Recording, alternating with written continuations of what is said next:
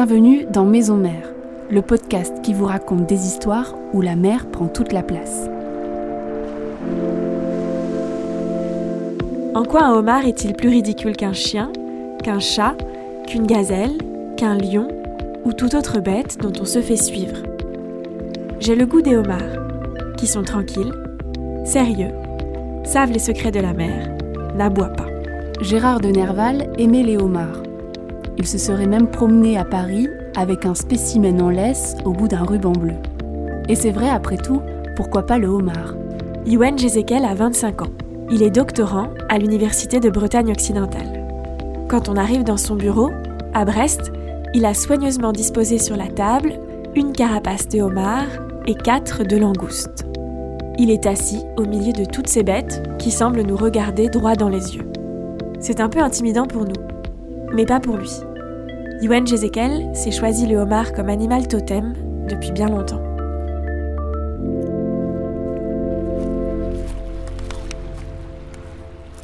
Moi, j'ai eu la chance de vivre avec mes parents au bord de la mer, euh, au niveau de la côte de Granit Rose, à côté de à Perros-Guirec, à côté de Ploumenac. Donc, je descendais quasiment tous les jours euh, dans mes mares, au bas de l'eau, euh, quand j'étais petit pour aller à la pêche. Et c'est comme ça que ça a commencé, la passion pour la mer. Il y avait beaucoup de crevettes, des ormeaux aussi, des petits poissons, bah, du coup forcément les algues c'était vraiment des, petits aquariums euh, pour moi euh, naturalisés, quoi. Comme à Océanopolis, mais euh, en mieux, puisque j'étais dedans et je pouvais m'amuser, quoi. Et j'avais la chance qu'il y avait des homards dedans aussi, donc je pouvais les observer aussi, et j'avais forcément du mal à les attraper quand j'étais petit, mais je m'amusais pas mal à les observer déjà. C'est un peu comme un, char d'assaut avec sa carapace et ses grosses pinces qui est un peu la, en fait, c'était vraiment l'espèce qui était euh, dominante dans les marques, le chef euh, qui, s'appropriait euh, tout, l'espace, tout l'endroit.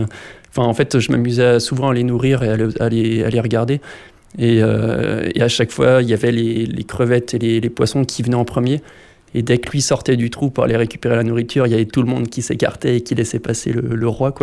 Donc pour moi, c'est vraiment le, roi des crustacés, le homard. Il y en a qui sont passionnés par euh, le rock, de musique, euh, des films, etc. Moi, c'est le homard. C'est comme ça.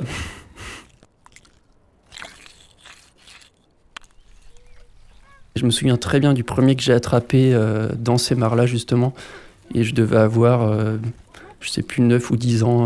je l'avais attrapé à l'épuisette dans, dans, dans, ces mares-là. Mm, mm. En fait, j'étais avec un, un copain qui se reconnaîtra sûrement. Et, euh, et je me rappelle qu'on avait beaucoup crié et dansé sur les cailloux euh, tellement on était content de l'avoir attrapé. C'est vrai que, enfin, euh, c'est quand même une espèce qui est extrêmement agile dans, dans l'eau, dans le milieu marin. Et enfin, c'est vrai qu'à cet âge-là, on était super content d'avoir réussi enfin à attraper un individu. Hmm. C'est un animal qui est extrêmement agressif. Euh, même envers ses congénères. En fait, c'est pour ça que hum, typiquement les homards, vous allez trouver euh, un seul homard par, euh, trou parce euh, il se tape dessus pour effectuer des relations de dominance entre individus. Et les seuls endroits où vous allez trouver deux homards dans le trou, c'est qu'il y aura un mâle et une femelle pour la reproduction. C'est le seul moment dans la vie du homard où il, va, il va être plus ou moins social, entre guillemets, avec les autres individus. les copains et copines à l'époque n'étaient euh, pas forcément tournés vers la mer, même si on habitait au bord de la mer. Et, euh, donc c'était euh, mon moment de un peu de, solitude où, je sais pas, je me suis jamais senti aussi mieux que dans ces endroits où j'étais tout seul, tranquille. Mais c'est vrai que c'est quand même une passion assez solitaire. Du coup, à la sortie du lycée, je prenais mes, affaires, je m'habillais tout de suite et je descendais de la maison à pied euh, avec mes affaires et je descendais en bas euh, faire tous mes trous homards et, euh, et généralement j'avais quelquefois mes parents qui me rejoignaient pour, pour me surveiller quoi. Puisque c'est vrai que la chasse sous-marine c'est autorisé qu'à partir de 16 ans.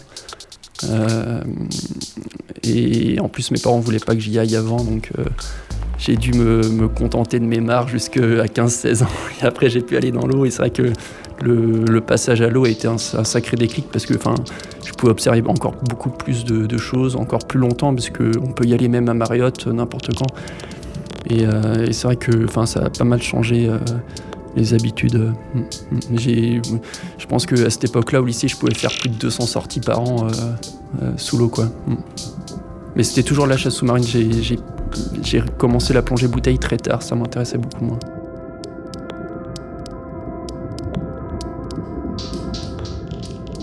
Quand, euh, quand, vous trouvez un homard dans un trou, euh, vous pouvez l'attraper et certains trous qui sont vraiment très bons, vous pouvez aller le lendemain, vous aurez un nouveau homard dedans. Et euh, c'est vrai que les copains se moquent un peu de moi parce que j'ai une très mauvaise mémoire sur Terre pour me repérer. Mais sous l'eau, par contre, euh, sans regarder la mer à l'extérieur ni rien, euh, juste en regardant les cailloux sous l'eau, je suis capable de, faire tout mon tour complet euh, sur chacun de mes spots et faire tous mes trous homards sans jamais sortir la tête de l'eau. quoi. Et, et, en fait, en bas de chez moi, j'ai fait tellement de chasse que.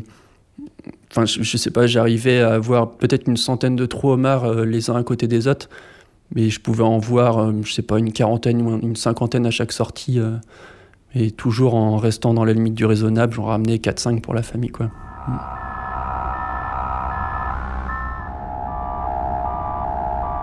Des études de biologie marine, je savais même pas que ça existait en fait à l'époque. Et, euh, c'est vrai que j'ai engrangé cette expérience-là personnelle.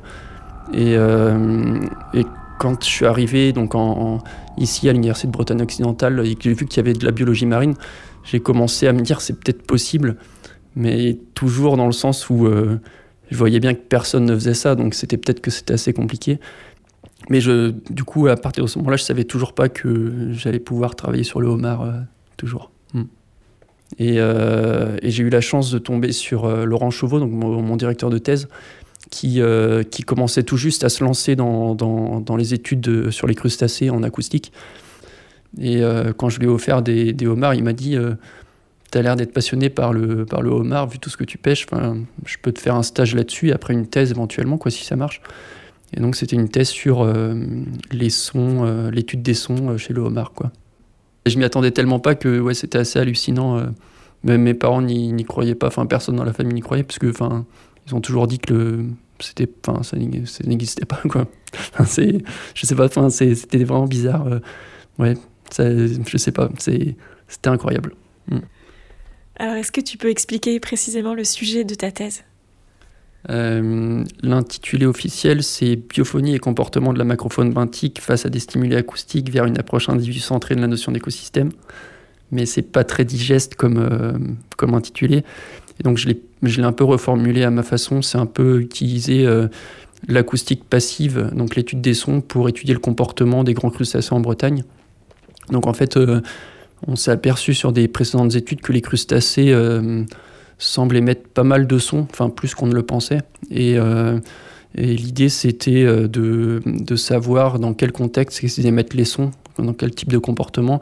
Et une fois qu'on a ces bases-là, essayer de voir si derrière on est capable d'utiliser ces sons dans le milieu marin pour les détecter, les suivre et euh, il y a une autre vision qui est sur les études d'impact, où on essaye de comprendre quel est l'impact des sons d'origine humaine, comme les bruits de moteurs de bateau, sur, euh, sur ces espèces-là qui peuvent potentiellement utiliser les sons pour communiquer. Hmm. Alors comment est-ce qu'on s'y prend pour euh, enregistrer, écouter d'abord, et puis enregistrer les sons émis par le homard? On utilise des, des microphones sous-marins donc qui sont, euh, enfin, ça s'appelle des hydrophones. C'est des, des, microphones qui sont adaptés pour enregistrer les sons sous l'eau.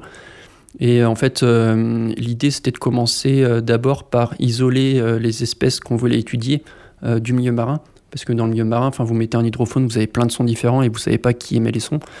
Et donc, on, on a, on a monté une collaboration avec Oceanopolis où euh, ils nous prêtaient des aquariums où on pouvait mettre nos, nos, espèces, donc nos homards et nos langoustes, on pouvait les isoler et bien euh, déterminer quand est-ce qu'ils émettent des sons, euh, pendant, avec quel type de comportement. En fait, c'est vrai que les aquariums, c'était vraiment l'idéal pour les observer, mais on s'est aperçu qu'au niveau des sons, à cause de la réverbération des aquariums, on avait des gros soucis au niveau de l'acoustique. Et donc cette année, en fait, on va essayer de reproduire ce qu'on a obtenu à Oceanopolis directement dans le milieu marin pour voir si ça marche, si on retrouve la même chose. Et si rien qu'avec le son, on est capable de savoir bah, qu'est-ce que le homard a fait à ce moment-là, quoi, par exemple. Et donc, on va, en fait, on ne va pas aller directement dans le milieu marin, on va aller dans des, dans des cages où on va mettre nos individus et on va pouvoir toujours avoir un contrôle là-dessus pour les observer et pour, pour les enregistrer.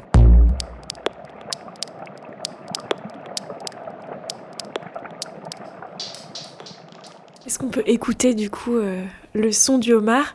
Peut-être que tu peux expliquer dans quel contexte il a été enregistré? Quand le homard il est stressé, euh, il va émettre ces sons-là. Euh, donc quand je dis stressé, c'est attaqué par un prédateur par exemple. Et, donc nous, pour imiter le prédateur, on les, on les maintenait juste par la carapace avec nos mains, pour imiter par exemple un poulpe qui va l'attraper. Et euh, on a également fait euh, d'autres expérimentations. On mettait des homards ensemble et on s'est aperçu qu'ils combattaient pour effectuer une, pour euh, créer une relation de dominance entre les individus. Donc vous avez des dominants et des dominés. Et pendant ces comportements-là, très importants aussi, il y avait des sons qui étaient produits entre, entre les homards. Et ces sons, en fait, ils sont créés par la vibration de leur carapace leur carapace va, vibrer grâce à un muscle euh, qui est situé à l'intérieur de leur carapace, euh, à l'avant de la tête, à la base des antennes. Et c'est un muscle qui va se contracter très rapidement, faire vibrer la carapace, et c'est cette vibration qui va envoyer le son euh, dans l'eau après.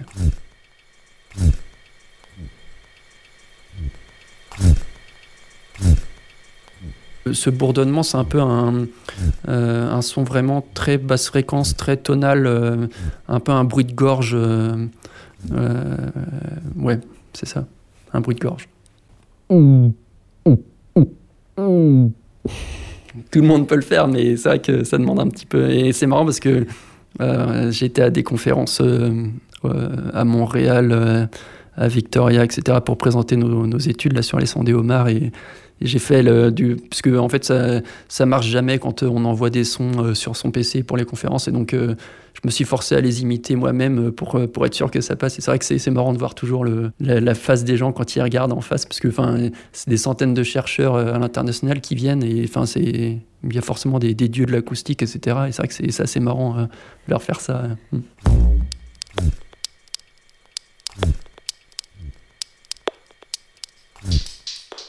En fait, on sait déjà qu'ils utilisent les, signaux chimiques et visuels pour, euh, communiquer entre individus, euh, entre homards. Mais on commence à s'apercevoir qu'ils peuvent aussi potentiellement utiliser les sons pour communiquer. Là, dans l'étude qu'on est en train de, publier, on a montré que euh, quand les homards se rencontrent, donc ils, ils vont émettre des sons entre dominants et dominés. Mais en fait, on ne peut toujours pas parler de communication parce qu'on ne sait pas quel est l'organe de réception du son chez le homard. On ne sait même pas s'ils sont capables de percevoir les sons parce qu'en fait, euh, ils n'ont pas des, oreilles euh, comme, les hommes, comme les humains qui vont capter la pression du son. En fait, ils n'ont pas de capteur de pression, mais on pense qu'ils sont capables de détecter la vibration des, particules d'eau qui est générée.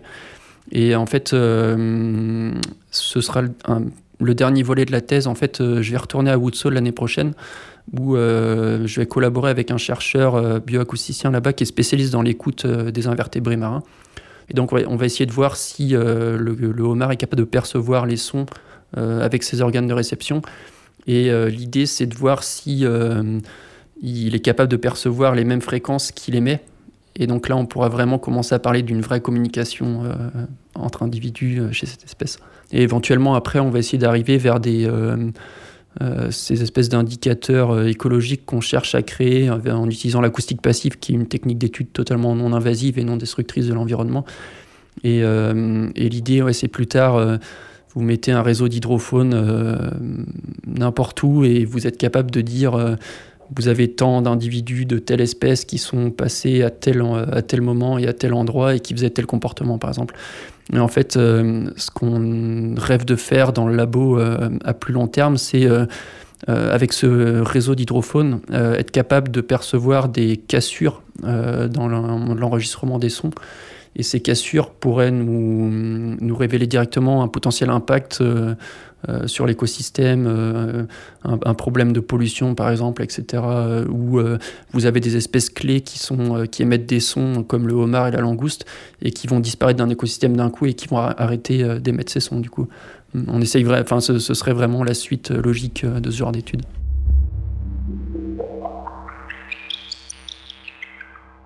Du coup, la thèse porte aussi sur la langouste. langouste rouge, langouste de Bretagne. Qu'est-ce qu'elle représente pour toi, cet animal? En fait, quand j'étais petit, c'était un, mythe parce que elle était tellement rare en Bretagne que moi j'en voyais que très rarement dans les viviers des, poissonniers.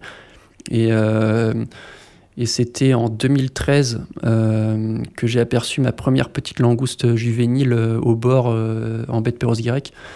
Et plus les années ont passé et plus on apercevait de plus en plus de juvéniles de langoustes. Et enfin, c'était assez, assez extraordinaire parce que on est passé d'une période où elle avait été complètement décimée par la surpêche dans les années 60 euh, à maintenant où euh, les adultes restent toujours rares, mais on a un, accroissement des juvéniles qui est assez euh, exceptionnel. Et en fait, ce qui est marrant, c'est que pour les sons de la langouste, on connaît énormément de choses sur les espèces tropicales, mais on connaît rien sur notre langouste bretonne. Et donc l'idée, en fait, c'était de, de profiter de cette recrudescence de, de juvéniles au bord pour euh, les étudier et essayer d'apporter un peu de, science et de, et de, côté de l'écologie de cette espèce quoi, pour, euh, pour essayer de vraiment comprendre comment, euh, comment est-ce qu'elle vit dans son milieu marin parce qu'en fait on n'y connaît rien. quoi.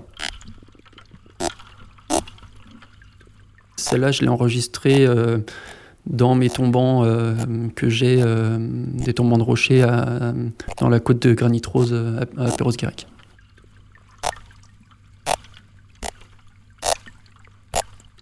là, je commence un peu à balancer sur la langouste en ce moment parce que On s'aperçoit que quand on fait des, quelquefois des, plongées là, en sortie de rade, vous pouvez voir 30 euh, ou 40 individus euh, les uns à côté des autres euh, en groupe. Et c'est vraiment des images vraiment magnifiques où on voit que, que c'est vraiment un individu qui a besoin, une espèce qui a besoin d'être en groupe. c'est un comportement très social et, par exemple, il y a des études chez les espèces tropicales qui ont montré que les juvéniles ont besoin de, de, former des groupes pour se protéger des prédateurs notamment. Et en fait, ils sont capables de se reconnaître avec les, signaux chimiques. donc en fait, vous avez un juvénile qui est un peu solitaire à l'extérieur du, du, groupe, qui va être attiré par les signaux chimiques. Et donc en fait, plus le groupe va être important, plus il va diffuser de signaux et plus il va attirer d'autres individus. C'est pour ça que dans, d'autres pays euh, tropicaux comme en Floride, euh, vous avez des, densités gigantesques de langoustes euh, aux mêmes endroits. Et c'est vrai que c'est vraiment marrant de voir des comportements aussi différents entre ces deux espèces. Quel mystère ont encore les homards et la langouste pour toi? Il y en a quand même encore énormément. Euh, parce qu'en fait, euh, tout ce que là on est en train de faire, les études de comportement euh, avec les sons, on, est capable de bien les observer en aquarium. Mais vous allez ici en rade de Brest en pleine tempête en hiver où vous avez 20 cm de visibilité, vous savez pas ce que font les individus sous l'eau euh, à ce, moment-là. Et euh, par exemple, la nuit également, on sait, on sait que c'est des espèces qui sont nocturnes et qui vont potentiellement bouger la nuit, mais on ne sait pas du tout ce qu'ils font, où ils vont, est-ce qu'ils se déplacent énormément, est-ce qu'ils produisent du son euh, à certains endroits, à certains moments. Enfin, en, fait, plus on avance dans nos, recherches et plus on, ouvre plein de portes pour pour continuer à les étudier et découvrir encore de nouvelles choses. Quoi. Mais là, ce qui, ce qui va vraiment être important, c'est d'arriver vers ces études euh, dans le milieu marin pour euh, commencer vraiment à suivre euh, les, les, langoustes et les homards dans leur milieu naturel, pour observer leur comportement naturel et les différences entre le jour et la nuit, etc. Ce genre de choses. J'espère vraiment pouvoir continuer à les étudier et je commence déjà à réfléchir, parce que forcément, euh, si on est capable d'enregistrer des sons d'un homard ou d'une langouste en Bretagne, on est capable d'enregistrer les sons chez d'autres espèces dans le monde. Et donc c'est potentiellement euh, aller dans d'autres pays, étudier de nouvelles espèces et essayer d'engranger une certaine expérience là-dessus pour revenir en Bretagne euh, ensuite, forcément. Mais tu sais toujours pas pourquoi les homards, quoi. non, et je crois que je le saurai jamais.